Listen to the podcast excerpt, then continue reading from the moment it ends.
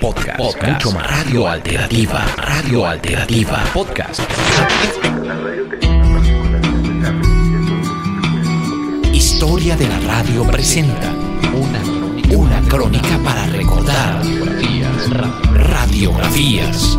Un documento que hace posible escuchar las voces de ayer, de hoy y de siempre. Radiografías para la radio colombiana. Las voces de ayer, había, por ejemplo, un grupo que era Voz de la Vida. Un documento que hace posible escuchar radiografías para la radio colombiana.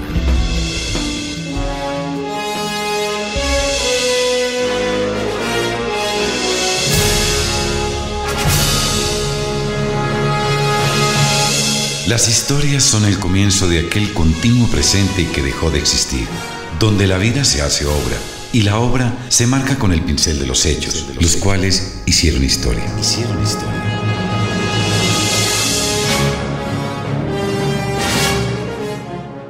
Quería decirles que todas las personas después de mi aislamiento con quienes tengo algún contacto ya forman parte, y es un poco bíblico esto, de la mente y del recuerdo.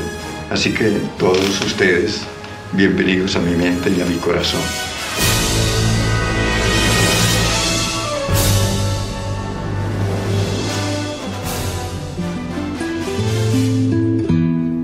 Gaspar Ospina, quien con su voz endulzó y cautivó a desprevenidos oyentes, no tiene discusión por declarar el inicio de su propia historia, entre recuerdos fugaces y momentos pasajeros. Los pasajeros.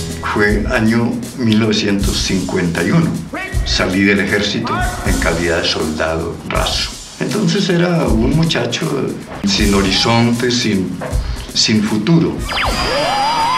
Oía mucha radio, tenía esa particularidad.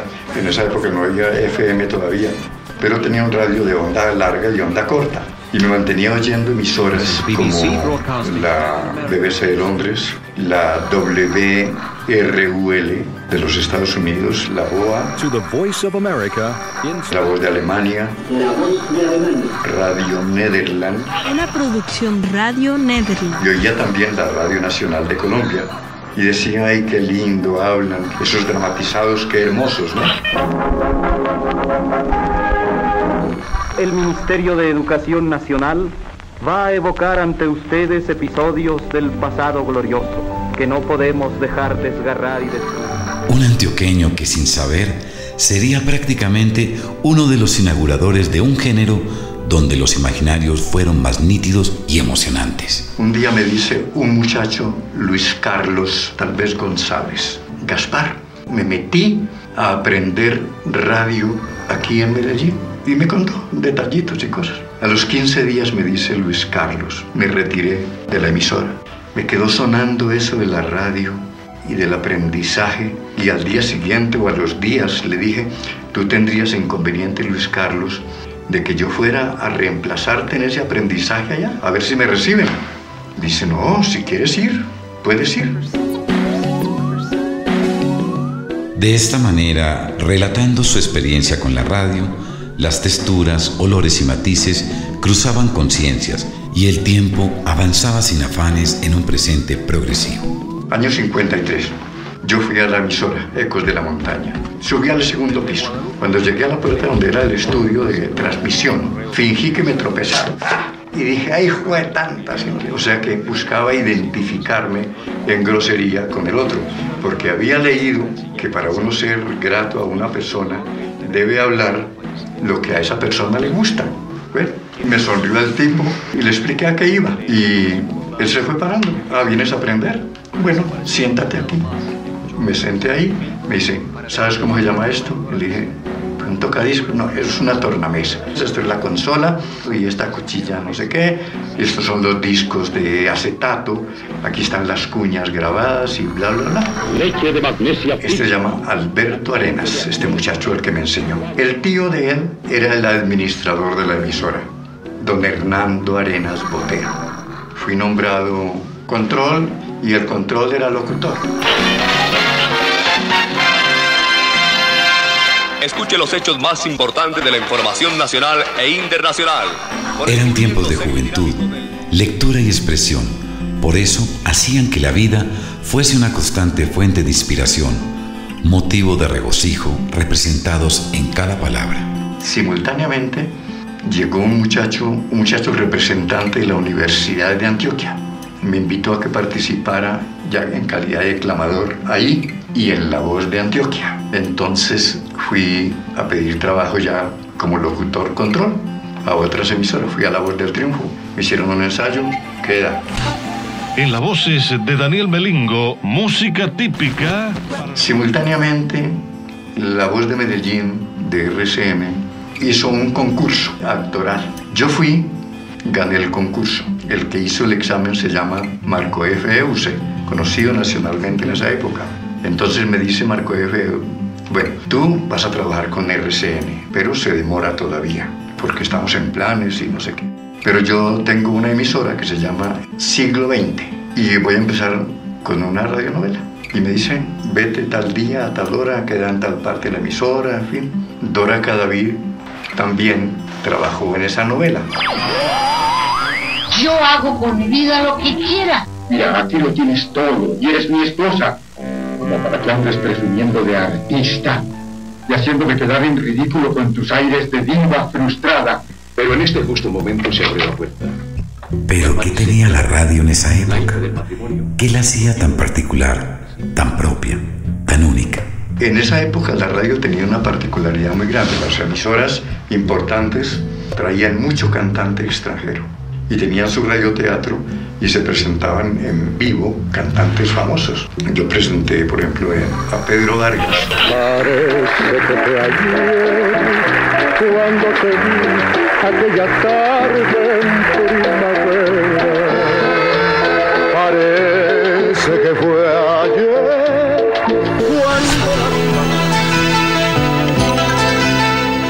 La emoción de visualizar historias en la mente nos permite desarrollar la creatividad y palparla con los sentidos. Por ello, estas historias eran reales y fueron asimiladas como propias. Reanudamos hoy la presentación en estas audiciones de radionovela. Hoy escucharán ustedes el cuarto capítulo.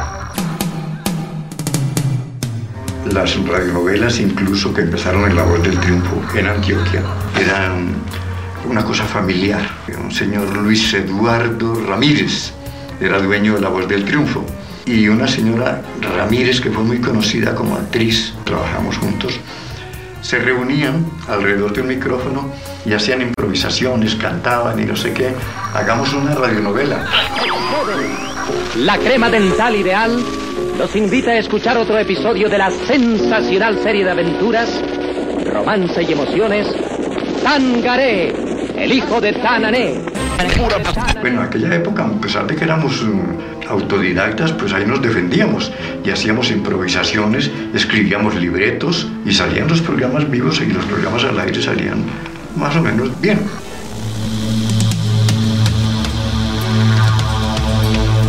¿El por qué? Es una pregunta que solo se responde haciendo lo que apasiona. Una clara respuesta de aquello con lo que se vive. El radioteatro se jacta de que hace por lo general obras tradicionales, obras importantes del teatro universal, de lo que escribió Shakespeare, Benedetti, tantos escritores del conglomerado universal de la dramaturgia. Aunque también radioteatro era el escenario en sí, donde había un animador que presentaba cantantes y el público también ahí sentaditos, ¿no?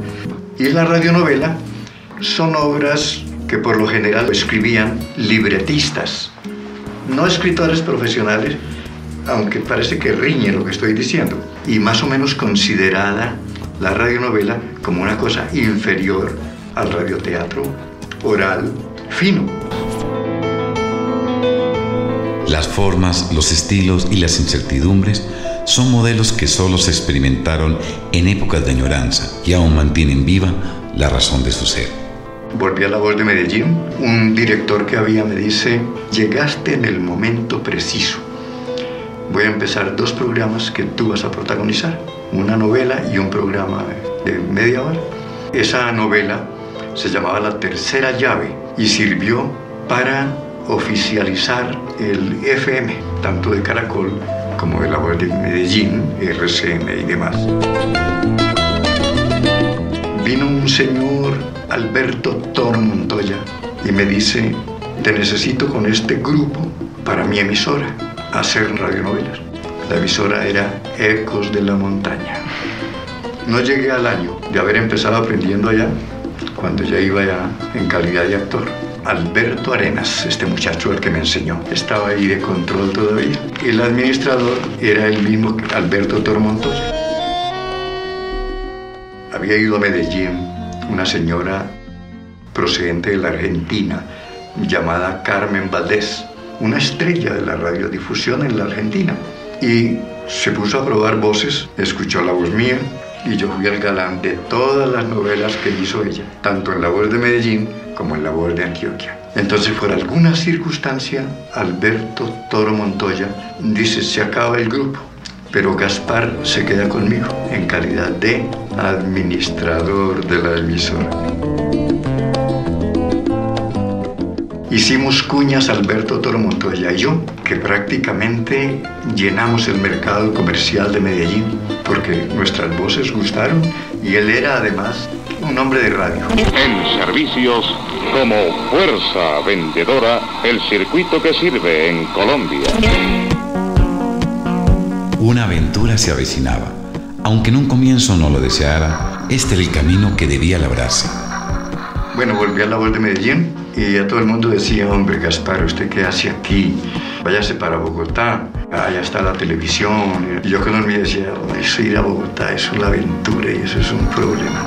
Hasta que un día, como trabajaba oficialmente en Radio Reloj, vi la puerta y dije, pido traslado de Radio Reloj Medellín a Bogotá y me lo concedieron.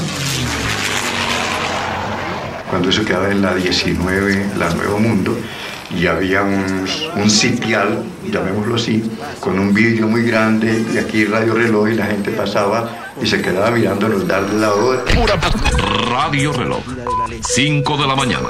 Me dijeron, no, pero si tú eres conocidísimo, vete a, a todas las emisoras que hacen radioteatro.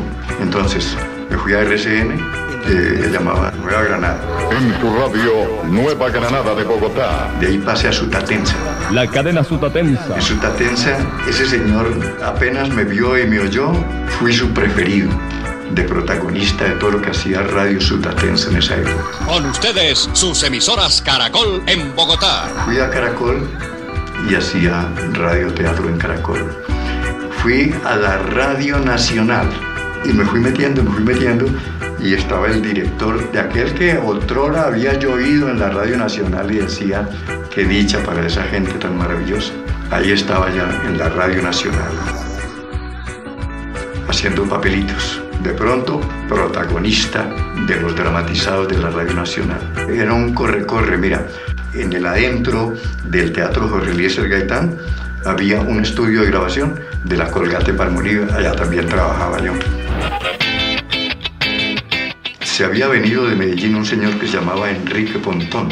Entonces llegué yo al Telebolito, un café que quedaba frente a la televisora nacional, que así se llamaba. Me vio Enrique, nos abrazamos.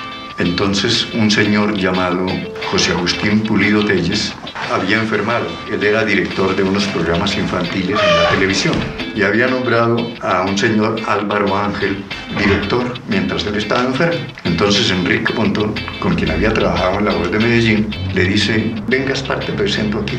Álvaro Ángel Gaspar Ospina, este muchacho viene a actuar aquí y él trae una rume de libretos. Estamos hablando en el año 57 y me dice, bueno, ya con esta recomendación, no lo dijo, pero se colige. Y dijo que hay un personaje, pero no tiene sino un bocadillo en la primera página. Ah, dos bocadillos, pasó otra actuación, otra, otra, otra, otra. Era el protagonista. Carlos Alba, el joven médico becado en Alemania, pasa sus primeras vacaciones en Heidelberg con su amiga y compañera de estudios, Inge Stein. Quedé vitalicio con él en todos los programas y tenía dos programas en la televisión infantiles. y tenía un programa en la Radio Nacional también infantil. Y me dice, tú eres el profesor del grupo infantil que yo tengo y que eres el profesor. En esa época estaban Jorge Alitriana y Vicky Hernández. Ellos eran niñitos. Por ese lado entré yo a la televisora. Enrique Pontón me presentó a Manuel Dresner y me dice, tengo un papel para ti. Se llamaba la obra Un sombrero lleno de lluvia o bajo la lluvia. Hicimos la obra, una obra sumamente hermosa. Eso, el radioteatro en esa época empezaba a las 11 de la noche, terminaba a las 12 y muchas veces a la una y media. Bueno, entonces ya entré por ese lado con Manuel Dresner, ya teatro, teatro pesado, comparado con el radioteatro, o sea, obras famosas, universalmente. Todo aquello que siembran los hombres trae consigo un fruto y se hace inevitable no aceptarlo cuando el destino nos lo entrega. En el año 58 dieron una premiación que daba la televisión y éramos tres los postulados al premio Nemketeva, al mejor actor, al mejor director, al mejor libretista y el animador de eso era un judío, se llamaba Marcos Tisbrocher. A simple vista nos rechazábamos. Cuando dicen los postulados son tres y leyeron los nombres de los tres, ganador del premio Nemketeva 1958, Gaspar Ospina.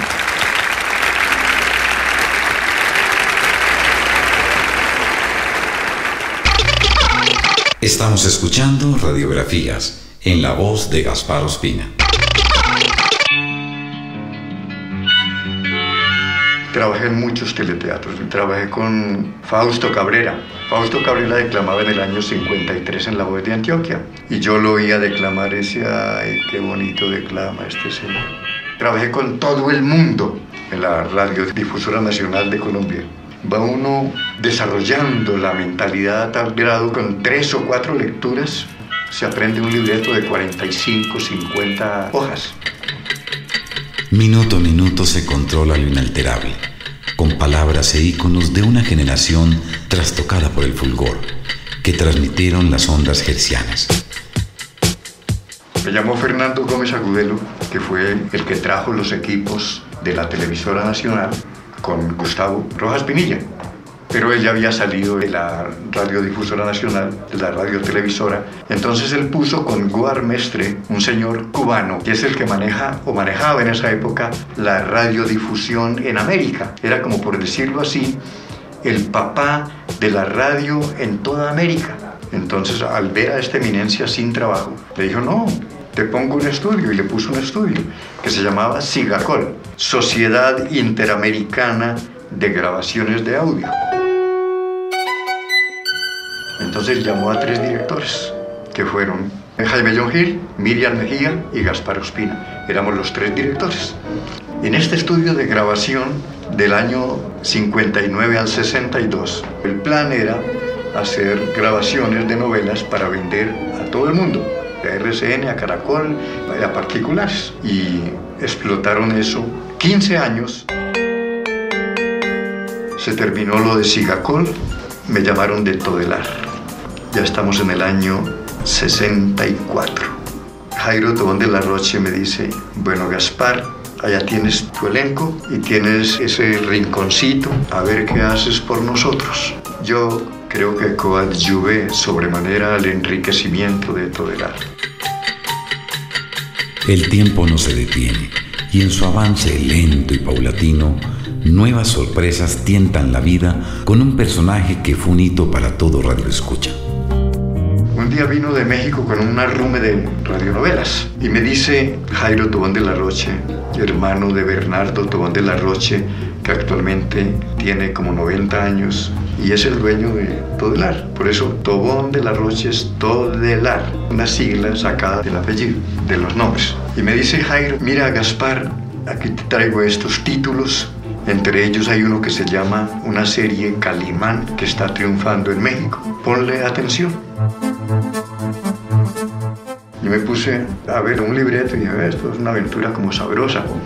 ¿Y a quién pongo de protagonista? Carlos Alfonso Muñoz estaba protagonizando conmigo ahí una novela. Además, esta gente tiene muchos compromisos. La única solución es ponerme yo mismo a protagonizar esto. Y entonces ese fue el comienzo del famoso Calimán.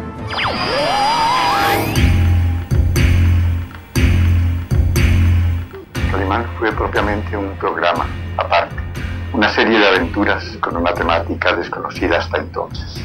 El primero en ser llamado el hombre increíble, un agente del bien, un secreto, un valeroso y esotérico yogi que recorría el mundo descubriendo sus bellezas, solazándose con su historia, amando la vida. Yo le presté mi voz a Calimán. Ese hombre ficción me dio una segunda edad de fantasía, una niñez de intrépidos sueños que compartí gustoso con los niños de 8 a 80 años de la época y que hoy todavía nos recuerdan. Donde quiera que llegaba Calimán, al momento descubría el conflicto. Unos tratantes de blancas que había que desenmascarar y entregar a la justicia, unos contrabandistas de diamantes, los profanadores de tumbas, el conde Bartok, terrible, una extraña mujer llamada Sandra, la reina de los gorilas, Karma, el demoníaco engendro con el que habría de enfrentarse y vencerlo en tierra, en los espacios siderales y más allá, en la cuarta dimensión. La voz excepcional de una mujer con registros de mezzosoprano a bajo profundo hizo la narración misteriosa y sarcástica las dos primeras décadas. Esa mujer era Esther Sarmiento de Correa. Flores perennes en su panteón le da mi gratitud. El hombre increíble logra localizar otra vez al siniestro y armado barco fugitivo que conduce a los criminales hacia una nueva guarida. Nos turnaremos en esa dura tarea de remar, Calimán. Acepto el ofrecimiento, inspector. Solamente que su brazo sigue lastimado. Pero debo asumir mis deberes policíacos, Calimán. Y hacer pagar a esos criminales por sus muchos crímenes. Calimán toma los remos y la barca se aleja de Y esto fue precisamente el comienzo de un símbolo de la imaginación, generador de sueños que hizo explorar con destellos aventuras del pasado. Yo fui un poquito escéptico en llamar radionovela a Calimán. Yo pretendí separarla de ese conglomerado de radionovelas en las cuales hubo novelas muy serias, como también hubo cosas menores. Caracol tenía 16 títulos al aire. Y hablemos de los años 64 hasta el 80, pongamos. RCN tenía 14 y nosotros en Todelar teníamos 16. Y yo se las di un regalo a Todelar. Completamos 21 títulos con la ley contra el hambre. El gran éxito de Calimán nace en México en 1965 por medio de los señores Navarro y Vázquez. Eventualmente Héctor González Dueñas, que utilizó el seudónimo de Víctor Fox, se convirtió en el principal guionista de la serie adaptada para la radio, la cual se transmitió por primera vez el 16 de septiembre de 1963. La sola novela Calimán, o serie, le dio mucho ingreso económico a Todelar. Pero que lo llamen a uno, lo busquen, del colombiano, de la Pontificia Universidad Javeriana de Medellín, que lo llamen de RCN, de Caracol, entrevista, no sé qué, cuéntenos de usted, cuéntenos su vida. Al escuchar fragmentos, se paralizan los músculos por un momento y los latidos del corazón nublan la mente por la emoción que revivieron grandes y chicos. En la densa oscuridad de la medianoche, Calimán cae felinamente al interior del cementerio y precisamente cuando va a encaminar sus pasos hacia el mausoleo del Khan, una siniestra sombra emerge de las tinieblas a su lado. Logrará Calimán alcanzar la entrada del mausoleo.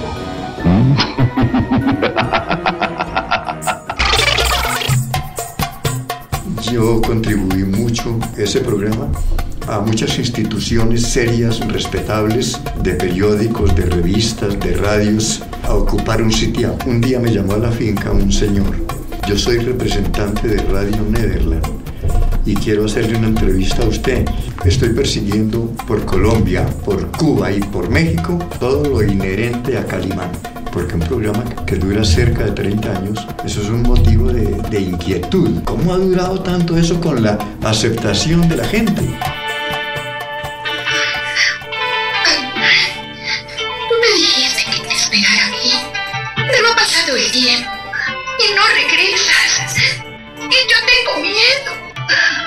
Pregunto, ¿en dónde estás? Calimán, Calimán, ¿en dónde estás? En el oído queda marcado con las palabras lo que en el papel se plasma con la tinta. Un aporte. Solo eso. Un aporte. Vaya sitio más extraño, ¿eh?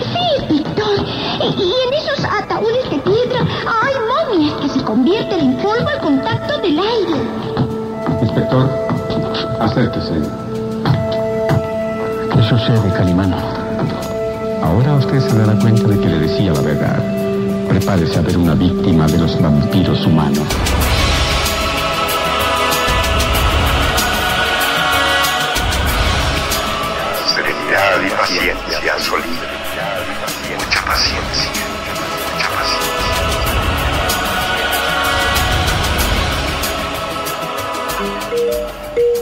Salí, ya pasaron los años, lo de Calimán, muchas entrevistas, muchos elogios, muchas apariciones en todos los periódicos.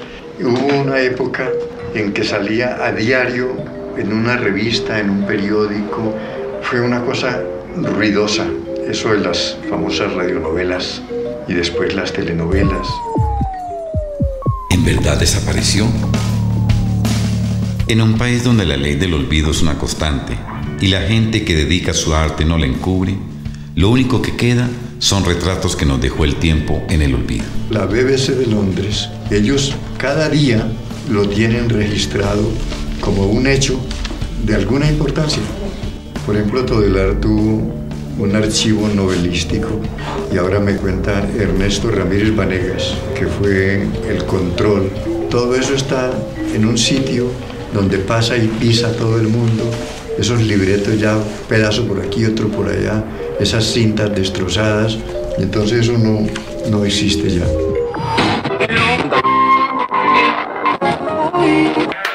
En el año 93 que me echaron de Todelar, llegó un gerente que él tal vez no tenía antecedentes de nada y subió al piso donde yo era el rey. Uno en calidad de director es el rey y amo y señor. Yo estaba pendiente de lo que se estaba haciendo y al día siguiente la carta de, de echada. Te entrego mi ser, mi corazón. Tómalo, Señor, en tus manos y acércalo a tu corazón. Y dije, yo voy a grabar esto, voy a, a dedicarme a la Biblia, pero aquí en Bogotá no. Cuando terminé de grabar la Biblia, arrodillado, dije, Señor, ya terminé de grabar la Biblia, necesito hacer algo más con ella. Y coincidencialmente, uno de los pupilos míos me llamó que él iba a ser el director de la Biblia con sociedades bíblicas. Me dieron un personaje muy lindo que me gusta mucho, que se llama Juan, que tiene un evangelio, y después el Apocalipsis. Ese lo hice con toda el alma y gustó sobremanera en sociedades bíblicas, ¿no?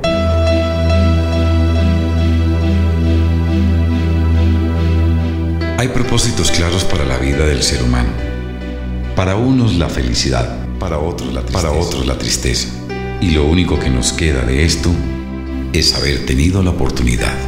El destino del ser humano, algunos creen que es una cosa designada, es una cosa preparada, una cosa señalada, mandada. Otros creen que el destino es una cosa forjada.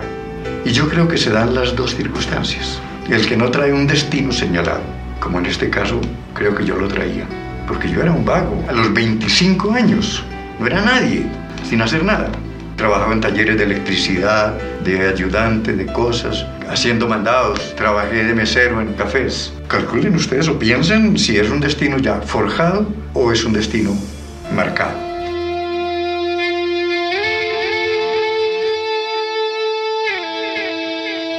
En conclusión, esas palabras que se recogen en el camino son, fueron y serán el motor para defender un privilegio.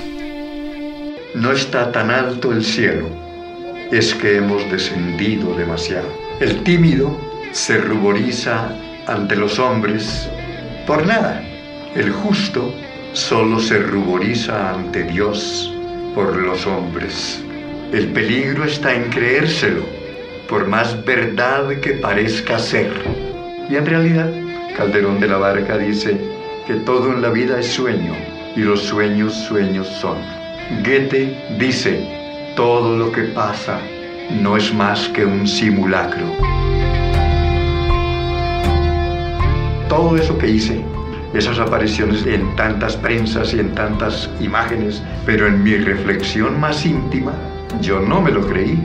Y después lo corrobora uno, ese no me lo creí, porque lee uno a Cristo. Todo es un pasar. El cielo y la tierra pasarán, mis palabras no pasarán. Entonces el resumen de mi vida es, la Biblia absorbió mi vida totalmente. Cristo con mayor razón.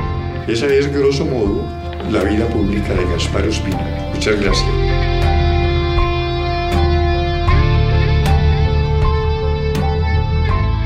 Este programa fue realizado por Robinson Pérez, Diego Santamaría y Carlos Echeverri.